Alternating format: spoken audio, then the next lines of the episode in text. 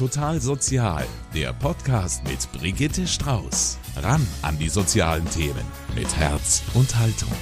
Hallo und herzlich willkommen zu Total Sozial. Ja, manchmal klingt ein Thema erstmal etwas, naja, angestaubt. Zum Beispiel, wenn es irgendein Jubiläum gibt.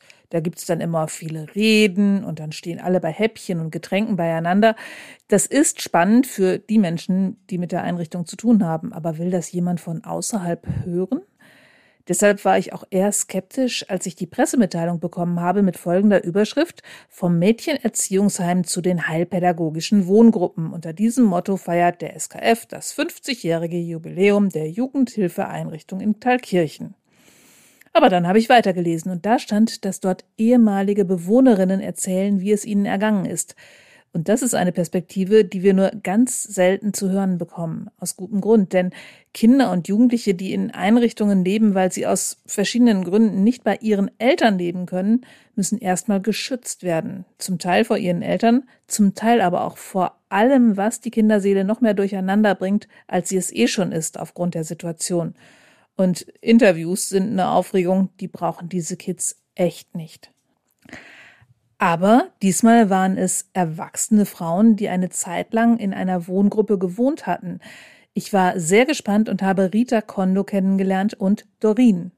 Rita ist heute 32, arbeitet in einem Kinderschutzzentrum und außerdem auch in der Gastronomie und hat sogar ein Buch über ihr Leben geschrieben. Der Titel Gebrochen und Auferstanden. An diesem Titel kann man schon erkennen, sie hat viel erlebt, was Kinder nicht erleben sollten. Den Link zum Buch gibt's übrigens in den Show Notes. Und die zweite Frau ist Doreen. Sie ist heute 38 Jahre alt und Sozialarbeiterin. Beide haben in Thalkirchen gelebt. Zum Jubiläum sind sie zurückgekehrt. Ich habe zuerst Doreen und dann Rita gefragt, wie das denn wohl für sie war. Da kamen ganz viele Erinnerungen und aber auch sehr viel ja, ich möchte es tatsächlich als Dankbarkeit äh, zusammenfassen, weil das eine ganz wertvolle Episode war, wo ich sehr froh drum bin, dass es so gekommen ist, weil ich glaube, dass es sehr gut getan hat. Und wie war es bei Ihnen? Ja, heute war es auch sehr emotional für mich, ähm, dadurch, dass ich auch aus meinem Buch berichtet habe, und das kam dann alles wieder hoch jetzt? Ja, das kam wieder hoch. Also schöne Sachen, lustige Erlebnisse, aber auch gleichzeitig auch traurige Sachen. Und gleichzeitig ist es auch schön, hier zu sein, weil man sieht die äh, Veränderung, dass sich doch so ein Raum sich dann doch wieder verändert hat und ähm, man erkennt dennoch ein paar Sachen. Weil wir sitzen hier, glaube ich, in einem, einem Besprechungsraum und Sie beide wissen, was Besprechungsraum bedeutet. Was, was macht man hier normalerweise? Ja, in solchen Räumen können einfach Zweiergespräche zwischen Betreuerin und Bewohnerin stattfinden oder auch Gespräche, wenn jemand von außen kommt, wie zum Beispiel das Jugendamt oder eben auch ein Vormund oder Eltern, wenn das eben nicht in den Wohnräumlichkeiten der Bewohnerinnen stattfinden soll, dann ist es nochmal so ein bisschen, ein kleines bisschen ausgelagert so ein kleiner Schutzraum im Prinzip, damit Begegnungen, die emotional werden könnten oder die schlimm werden könnten, nicht in den eigenen vier Wänden stattfinden, so? Ja, das und auch um natürlich ja, die Privatsphäre zu wahren, weil natürlich in der Wohngruppe auch viele andere wohnen und an ausgehen und dann vielleicht auch mal eine Bewohnerin Besuch sogar hat oder so und dass es einen Raum gibt, in dem geschützt gesprochen werden kann. Haben Sie auch so Erinnerungen mit diesem Raum, mit dieser Art von Raum? Ja, ich habe tatsächlich eigentlich nicht so guten Erinnerungen, weil ich hatte hier meine erste Begegnung mit meiner, ja, mit sogenannten Mutter hier und das war so die erste, einer von den ersten Begegnungen, als ich dann hier eingezogen bin. Und ja, das äh, verlief zwar nicht so gut, aber ich hatte halt einfach die Möglichkeit, eben weil das mein Territorium war, konnte ich mich einfach zurückziehen, ohne dass ich irgendwie noch mit der U-Bahn fahren muss oder ich habe nämlich zwei Zimmern hier, zwei Zimmern weiter hier gewohnt. da war mein Zimmer und äh, da konnte ich einfach ins Zimmer gehen, ohne dass sie mir auch hinterherlaufen konnte, weil ich halt einfach diesen Schutz von der, äh, meine damalige Betreuerin auch hatte.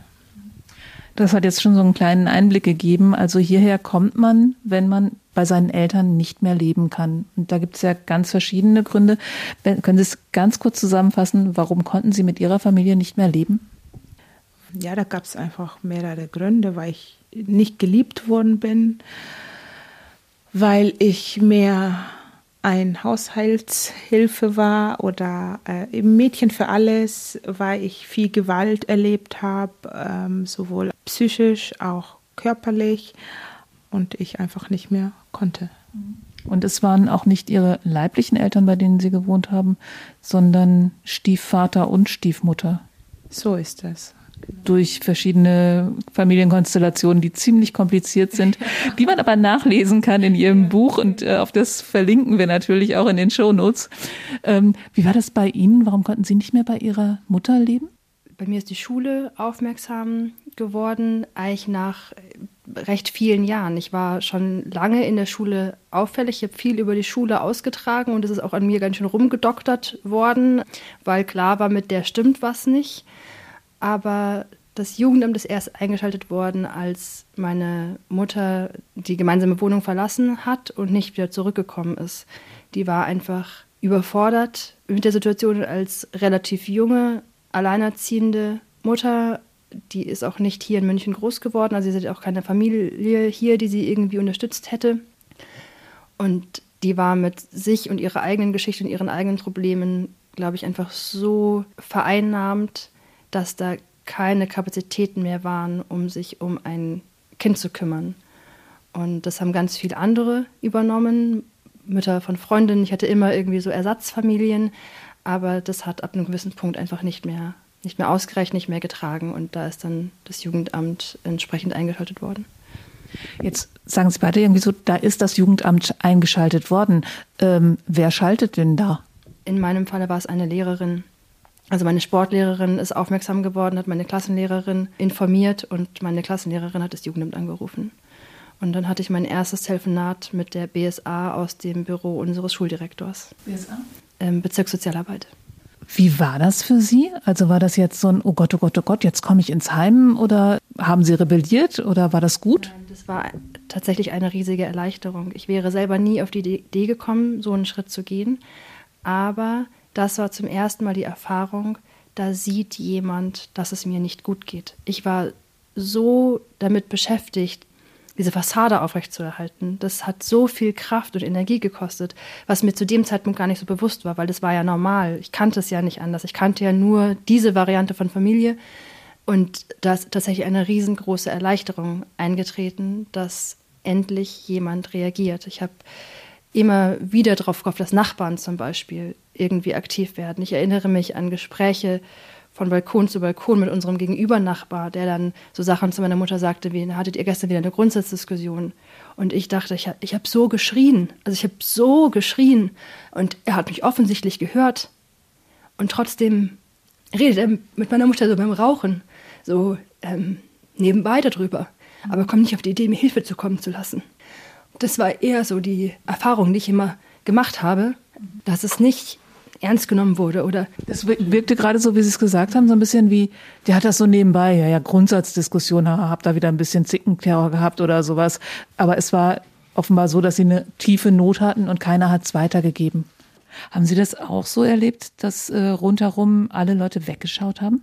Ja, ich habe erstmal so erlebt, dass auch also wirklich keine Nachbarn sich gerührt haben und aber ich muss auch dazu sagen, jetzt in der Schule, ich habe eben auch so eine Fassade gehabt. Ich musste meine Fassade aufbewahren, aufrecht bewahren, weil ich nicht genau wusste, was passiert, wenn, wenn das rauskommt. Weiß meine Lehrerin Bescheid, kriege ich Ärger zu Hause, sie ruft sie an. Wie ist dann die Reaktion, wenn ich dann zu Hause bin?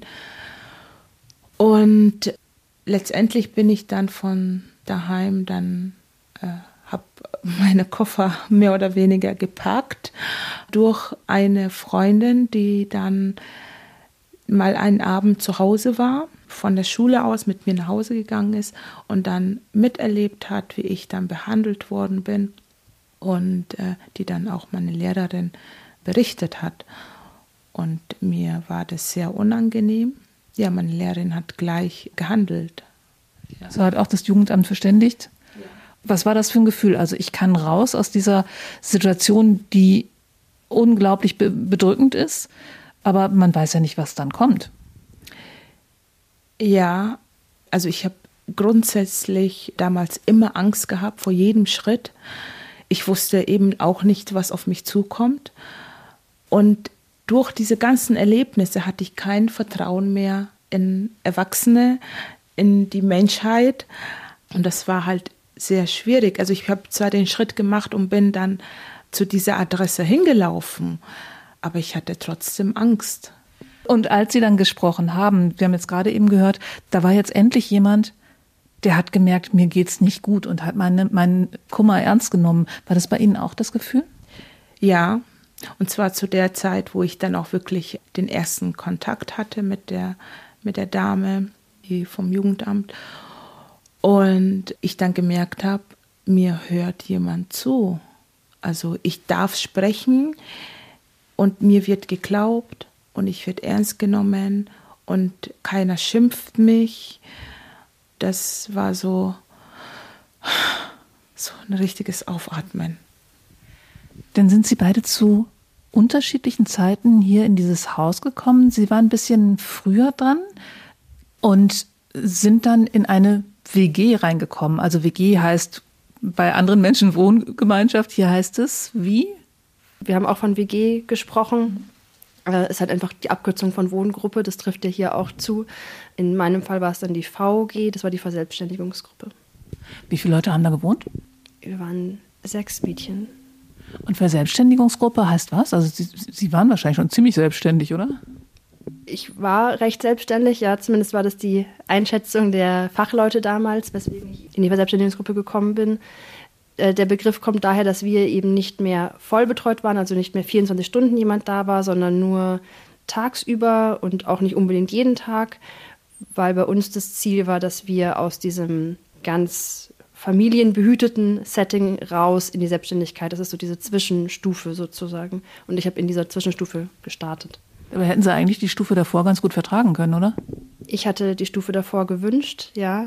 Ich habe das Probewohnen in der vollbetreuten Wohngruppe gemacht und fand das großartig. Also da wird abends gemeinsam gekocht, da wird für uns gekocht, da sitzen wir am Abend gemeinsam am Tisch und das waren genauso diese Dinge, die ich großartig fand. Ähm, aber die Einschätzung war eben damals, dass es zu eng ist, dass ich da schon einfach zu, zu weit bin und bin dann in die Teilbetreute eingezogen. Wie ging es Ihnen dann hier? Am Anfang natürlich total ungewohnt, war einfach ein ganz anderes Setting. Ich erinnere mich auch noch, dass ich ständig auf der Hut war, weil ich immer irgendwie Angst hatte, eine Regel zu verletzen und versucht habe, irgendwie Dinge zu verheimlichen, die eigentlich total okay gewesen wären. Ich war super überangepasst. Und irgendwann, ich könnte es zeitlich nicht mehr einordnen, irgendwann kam so dieser Punkt, wo so ein gewisses Sicherheitsgefühl eingetreten ist. Und ich glaube, dann war ich ziemlich herausfordernd für die äh, damaligen Betreuerinnen, weil ich wahnsinnig viel eingefordert habe. Wie hat sich das bemerkbar gemacht? Also Sie sagen es jetzt so aus einer ja, beruflichen, professionellen Sicht rückblickend, aber wie hat sich das damals bemerkbar gemacht? Da konnten Sie es ja wahrscheinlich nicht so gut reflektieren. Ich glaube, ich habe sehr auf die Probe gestellt, dass der andere wirklich bleibt, dass der mich wirklich aushält. Ich habe mich sehr zugemutet. So. Und ja, eben einfach sehr viel eingefordert. Also während meine Mitbewohnerinnen oft außer Haus waren und oft auch irgendwie so ganz froh waren, wenn man sie ihr Ding hat machen lassen und sie nicht irgendwie Stress hatten wegen Diensten oder Ausbildung oder sonst irgendwas, war ich diejenige, die quasi sofort, wenn die Betreuerin zur Tür reinkam, stand ich vor der Bürotür und habe sie in Anspruch genommen. Ich frage mal hier jetzt auch, wie war denn das, als Sie dann hier angekommen sind? Also Sie, sie hatten diese Situation, Jugendamt, die haben ihnen geglaubt. Sie sind rausgekommen aus, aus ihren Verhältnissen, sage ich einfach mal. Das, also es äh, ist wirklich ähm, kaum nachvollziehbar und sind hier eingezogen in eine WG, also hier zwei Zimmer weiter. Ähm, ganz kurz, ich muss nur dazu sagen, dass ich vorher, weil ich so jung war, in eine andere Gruppe, also eine, vorher in einer anderen Schutzstelle war. Wie alt waren Sie, als Sie aus der Familie raus sind? Ähm, zwölf. ja. Genau, und hier fängt man mit 14 an, glaube genau. ich. Genau, und da war ich auch äh, in der anderen Schutzstelle sehr lang und dann bin ich halt hier hingekommen. Das heißt, ich kannte dieses Leben schon, dieses, ich sag dazu, Großfamilienleben schon ein bisschen vorher. Der Unterschied war nur, dass ich da die große Schwester war, weil die halt alle, also das kann man sich gar nicht vorstellen, Kinder, die noch wirklich im Krabbelalter sind, äh, auch so einen Schutz brauchen, ja, auch, auch dahin kommen und ja, und ich war halt die große Schwester. Und ähm, dann war das für mich ein Riesenwechsel, hierher zu kommen. Das war aufregend, es war ja, aber auch ein bisschen anstrengend, muss ich sagen, weil ich denke, es ist auch normal, dass man einfach zwischeneinander, jetzt, jetzt ist jemand Neues da, jetzt muss man ausprobieren, wie weit kann man gehen, so untereinander. Und aber ich muss sagen, gleichzeitig eine neue Familie dann zu haben, ähm, neue Geschwister zu haben, da war ich nicht mehr die Große, sondern da war ich halt manchmal auch die Kleine, ja. Und ähm, ja, das war, das war eine sehr schöne Zeit. Ich muss sagen, ich, ich habe auch die äh, Betreuer sehr gefordert auch, ja, weil ich eben nicht gelernt habe damals, wie gehe ich mit meinen Gefühlen um. Und da ist man einfach, da ist oft die Gefühle miteinander durch, also mit einem durchgegangen. Und ähm, Sie haben eben was erzählt von fliegenden Stühlen. Ja, das kann auch, also das ist auch passiert, dass dann auch mal so Stühle fliegen. Ja, es ist einfach eine schwierige Zeit. Du bist mit dir selber beschäftigt, hast nie gelernt, deine Gefühle zu steuern und dann auch noch, dass immer jemand, jemand ist da, ja, das muss man, das muss man auch annehmen können und, und auch damit umgehen können. Und äh, das konnte ich damals nicht und hab's aber Gott sei Dank auch gelernt. Und äh, es war sehr schön. Und ich muss sagen, ich ähm, fand es sehr schön, dass wir diese Dankspenden und dank anderer Hilfe auch mal in den Urlaub fahren konnten. Also ich konnte nicht so weit wegfahren damals, aber wenn wir dann weggefahren sind, war das wunderschön und du hast dann richtig gemerkt, wir sind ein Team. Also so ein bisschen wie Familie, so ein bisschen wie WG, aber auf jeden Fall emotional sehr verbunden, obwohl sie zusammengewürfelt worden sind. Ja, genau. Wir, wir sind da miteinander gewachsen und zueinander gewachsen praktisch, ja. Nee, ich frage erst auch nochmal hier. Wie war denn die Gruppe für Sie? Weil Sie waren ja gewohnt, eigentlich sehr, sehr alleine zu sein und dann plötzlich so viele Leute um sich herum zu haben. War das eher gut oder eher schlecht? Nee, das war total gut. Also ich war ja vorher auch gruppengewöhnt außerhalb von zu Hause. Ich hatte immer einen guten Freundeskreis. Also da in dem Bereich war ich nie allein. Ich habe es immer geschafft, mir anderswo meine äh, soziale Versorgung zu holen, sozusagen. Und ich habe das als total schön empfunden, hier mit, mit anderen zusammenzuwohnen, mit anderen Mädchen zusammenzuwohnen und da, so eine Schicksalsgemeinschaft tatsächlich. Also auch wenn keine Freundschaft dann über diese WG-Zeit hinaus es irgendwie geschafft hat. Während der Zeit, wo wir zusammen gewohnt haben, war das schon sehr eng und sehr vertraut. Natürlich mit der einen mehr als mit der anderen. Es Gibt natürlich auch Fälle, wo man halt nicht so grün miteinander ist. Aber es waren schon sehr viele sehr enge Bindungen da. Und ich erinnere mich an einige äh, nächtliche Gespräche, wo sicherlich auch Dinge erzählt wurden, die jetzt im Jugendamt oder den Betreuerinnen nicht unbedingt erzählt wurden, weil man untergleichen war. Sie haben da eben in dem Podiumsgespräch was von einem Tisch erzählt. Das fand ich total schön. Ja, dieser Tisch ist eigentlich ein ganz einfacher Holztisch, der im damaligen Büro meiner Betreuerin stand. Und an diesem Tisch wurde einfach ganz viel gesessen und geredet und Kaffee getrunken. Ich habe in der WG-Zeit Kaffee trinken angefangen. Davor war das für mich gar kein Thema, aber die Betreuerinnen haben immer Kaffee getrunken und dem habe ich mich einfach angeschlossen. ähm, und ja, ich habe einfach ganz viele Erinnerungen an diese Runden an diesem Tisch.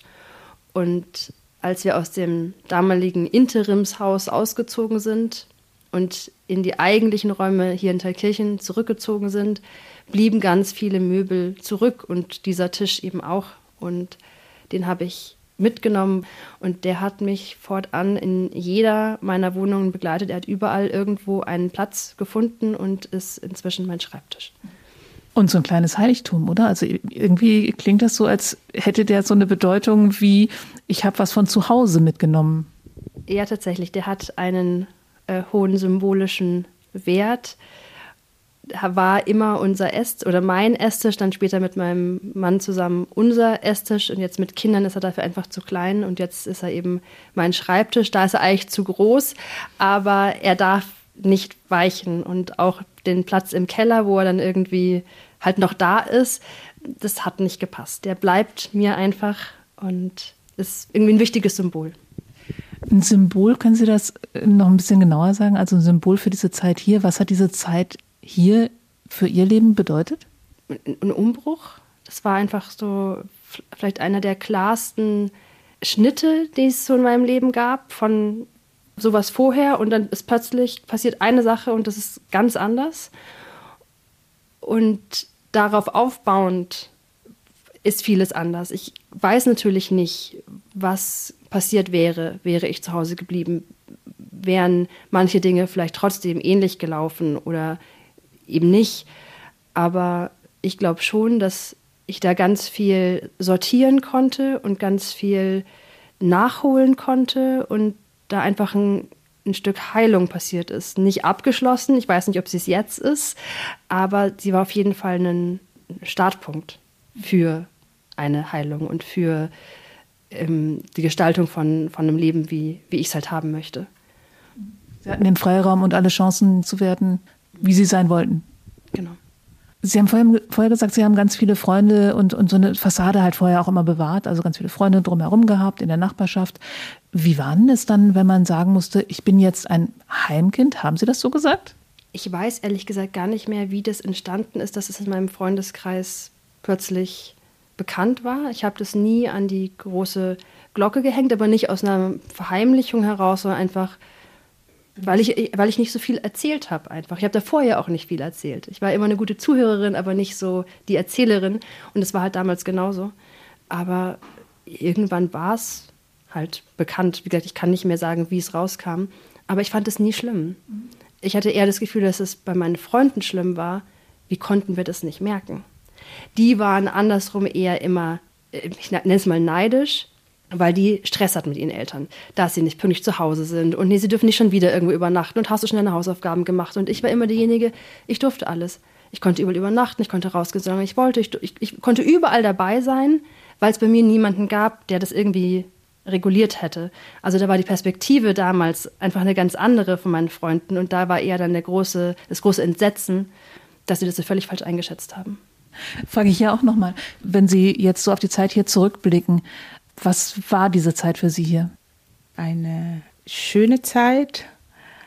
Also ich bin, wie gesagt, mit dieser Zeit auch gewachsen und äh, habe mich auch kennengelernt zum Teil.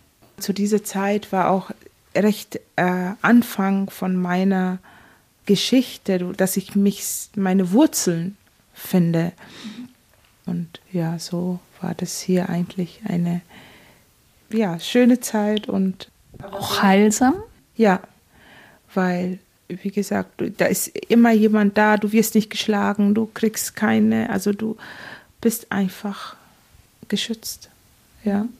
Aber auch gleichzeitig mit dem Heimkind sein. Ich hatte eher anders das Erlebnis, dass ich das nicht so äh, rausgetragen habe weil äh, man einfach in so eine Schublade kommt. Und, und da hatte ich auch eine Fassade und wollte nicht, dass die Leute wissen, dass ich im Heim bin. Und also ich, ich hatte natürlich eine Freundin, meine erste Freundin hier, die mir auch beim Packen damals geholfen hat.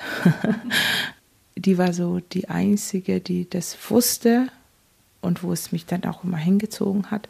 Aber so auch beruflich hat auch gedauert, bis die wussten, als die Fassade dann so gebröckelt hat, dass ich dann ein Heimkind bin, ja.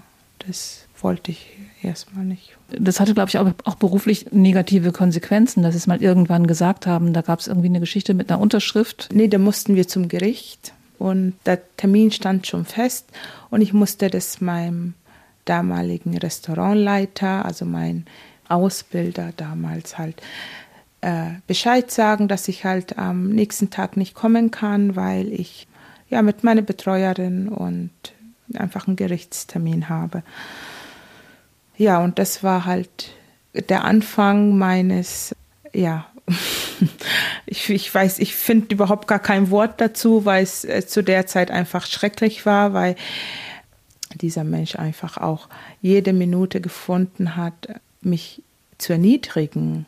Also und dann auch wirklich zu sagen, hier du Heimkind oder wie? Ja, genau. Also das war auch tatsächlich ein Wort, ein Satz von ihm.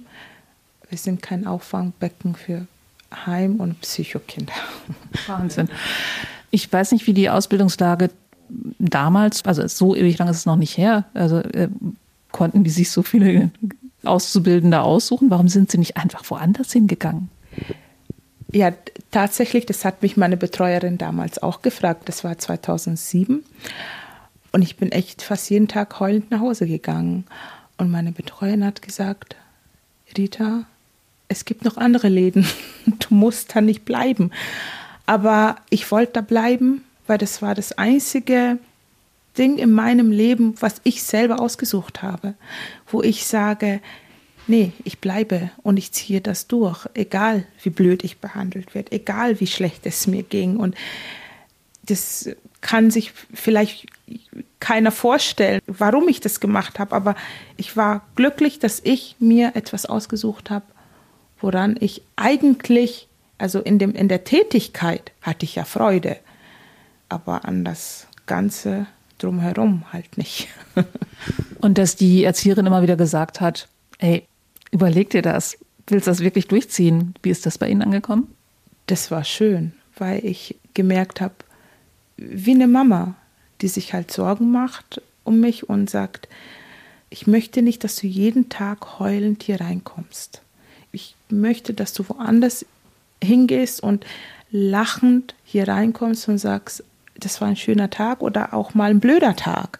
Aber bitte nicht so.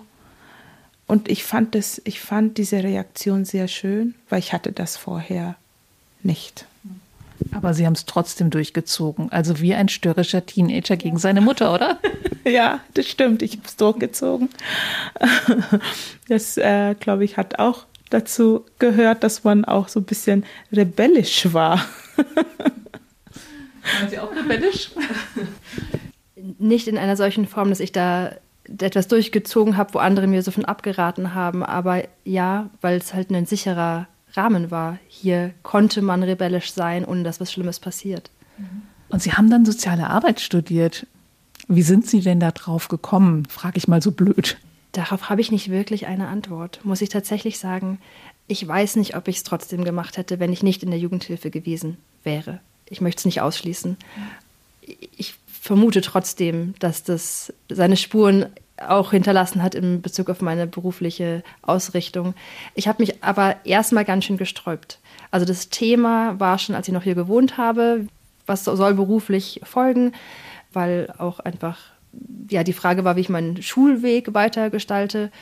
Und als ich dann das Abi in der Tasche hatte und ich mich hätte für soziale Arbeit einschreiben können, war erstmal nee, das mache ich nicht. Und dann habe ich zwei Jahre gejobbt, aber es blieb halt dabei. Und dann habe ich mich doch für soziale Arbeit eingeschrieben und habe es nie bereut. Und sind jetzt Vormund. Was macht man da? Als Vormund übernehme ich die elterliche Sorge für Kinder, wo die Eltern die elterliche Sorge nicht mehr selber innehaben können, aus verschiedenen Gründen, weil sie ihnen vom Gericht aberkannt wurde ähm, oder auch weil sie verstorben sind oder im Fall von unbegleitet minderjährigen Flüchtlingen, auch weil die Eltern einfach im Ausland sind und deswegen nicht greifbar. Und dann kümmere ich mich um alles, was halt so anfällt. Eben für die ganzen Unterschriften, die normalerweise die Eltern leisten bei Schule, Ausbildung oder alles. Äh, das landet dann eben auf meinem Schreibtisch. Ich stelle Anträge für die verschiedenen Hilfen, die irgendwie nötig sind und stehe mit den jeweiligen Kindern oder Jugendlichen in einem regelmäßigen Kontakt, damit ich nicht als Schreibtischtäter Dinge entscheide, die vielleicht für das jeweilige Individuum gar nicht unbedingt passen. Ähm, genau, deswegen gibt es auch immer mal wieder Eisessen, Spielplatz oder je nachdem, was für, äh, in welchem Alter wir uns da bewegen. Und Sie können sich natürlich auch deutlich besser einfühlen, als ich das zum Beispiel könnte. Das denke ich zumindest, ja. Okay. Vielen, vielen Dank. Das war ein Gespräch, über das ich noch sehr lange nachgedacht habe. Ich wollte allerdings auch noch ein paar Dinge über die Einrichtung erfahren. Deshalb habe ich mit Monika Schreieck gesprochen. Sie ist Bereichsleiterin im Sozialdienst katholischer Frauen und zuständig für den stationären Jugendhilfebereich. Wenn Sie die Geschichte von den beiden so hören, ist das hier ganz normal? Ach ja und nein. Also ich will normal beinhaltet immer so vieles über einen Kamm zu scheren und in eine Schublade zu packen. Also ich merke, ich bin stark bewegt, einfach wirklich auch so von diesen individuellen ähm, Lebenswegen, Bedingungen, ähm, die die beiden äh, Frauen jetzt geschildert haben.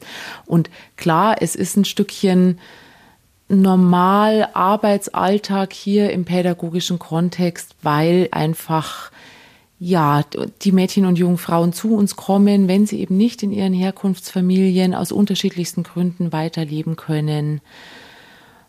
Und dann einfach hier einen, das klang ja auch an, einen sicheren Ort, einen Schutzraum, Verlässlichkeit, Beziehungsangebot, auch über Rebellieren und sich zeigen hinaus erhalten können. Und das eint das im Grunde genommen, diese Beispiele, die wir jetzt gerade gehört haben.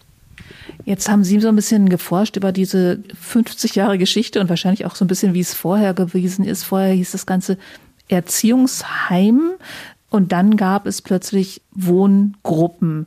Was ist da der entscheidende Unterschied? Warum ist das so viel besser für die Frauen oder für die jungen Mädchen bis junge Frauen? Ja, also es hieß tatsächlich vorher Mädchenerziehungsheim. Man hatte ganz stark diesen Fürsorgebegriff. Die gesetzliche Grundlage war auch eine andere. Es gab das Jugendwohlfahrtsgesetz, das sehr institutionalisiert war, sehr für Sicherheit und Ordnung ähm, gesorgt hat und eher nach so einer Fürsorgeerziehung orientiert war. Und es gab dann schon, kennen wir ja alle auch so aus der Historie, so Ende der 60er Jahre, einfach ja schon auch nochmal eine gesamtgesellschaftliche Bewegung, ja, wo so feststehende Strukturen sehr in Frage gestellt wurden, wo es auch in der Pädagogik viele Reformbewegungen gab tatsächlich und wo man einfach da eine Abkehr von so großen Erziehungseinrichtungen ermöglichen wollte, zu mehr Individualität und auch zu mehr heilpädagogisch orientierter Ausrichtung. Und so wurde eben auch hier im Haus Maria Thalkirchen das große Erziehungsheim aufgelöst und es wurden drei heilpädagogische Wohngruppen für Mädchen geschaffen in einer familienähnlichen Struktur. Schon auch noch anders, als sie sich jetzt darstellen. Also da gab es dreimal zwölf Plätze, es gab mehr Bettzimmer zum Beispiel noch, aber es war ganz klar diese familienähnliche Ausrichtung. Was hat sich da daran geändert? Also es klingt ja alles sehr modern.